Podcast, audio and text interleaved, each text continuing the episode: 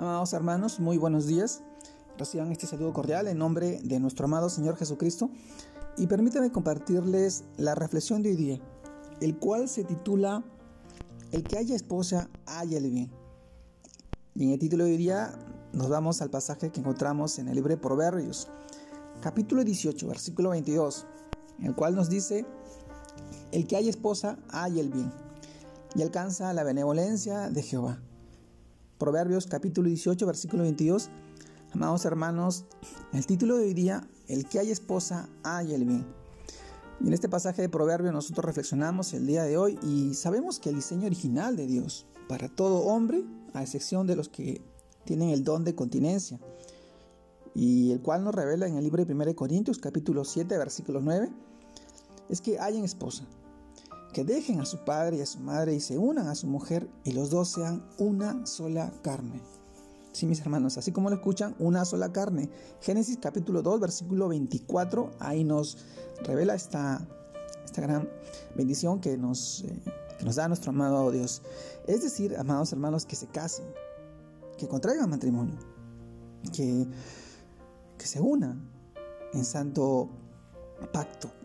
El motivo por el cual es necesario que esto suceda es básicamente porque el hombre le hace falta a alguien.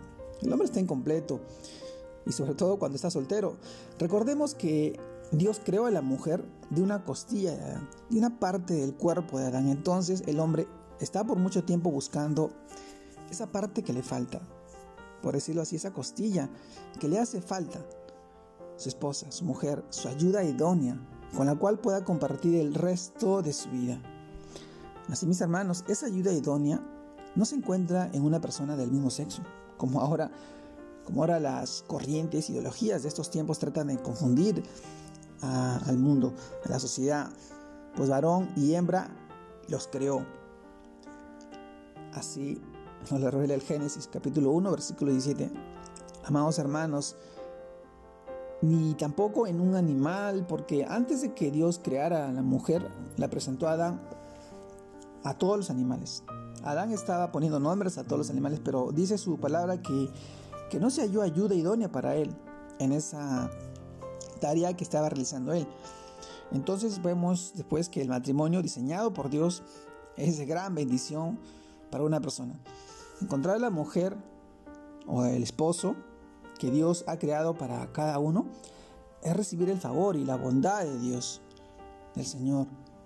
Dice la Biblia en el libro Eclesiastés capítulo 4 versículo 9 al 12, mejores son dos que uno, porque tienen mejor paga de su trabajo, porque si cayeren, el uno le levantará a su compañero, pero hay del solo que cuando cayere no habrá segundo que lo levante.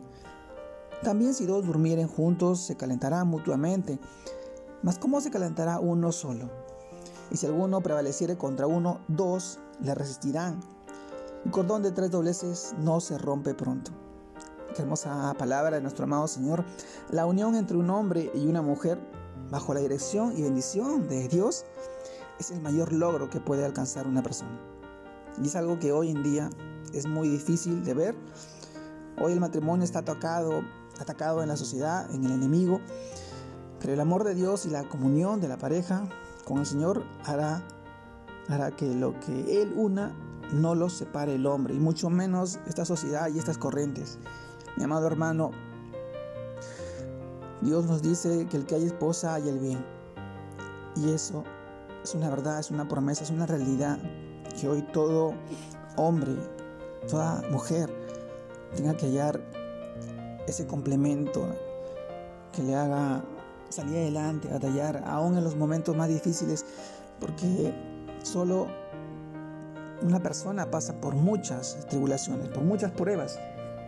Pero cuando está al lado de la persona que Dios le ha puesto en su vida, en su camino, para poder fortalecerlo aún en esas partes en las cuales él se siente solo, y esa ayuda idónea viene a ser el complemento que fortalece esas debilidades y esas partes en que tanto el hombre como la mujer necesitan de esa ayuda y ese apoyo, ni mucho más si los dos están unidos en Cristo y esa fortaleza se convierte en un solo cordón de tres dobleces, mis amados hermanos. Este es el tiempo de poder estar al lado de nuestro Señor con nuestro complemento, con esta ayuda idónea y seguir y servirlo y seguir adelante, sabiendo que Él busca lo mejor para la familia, para los matrimonios, para la vida de los hijos.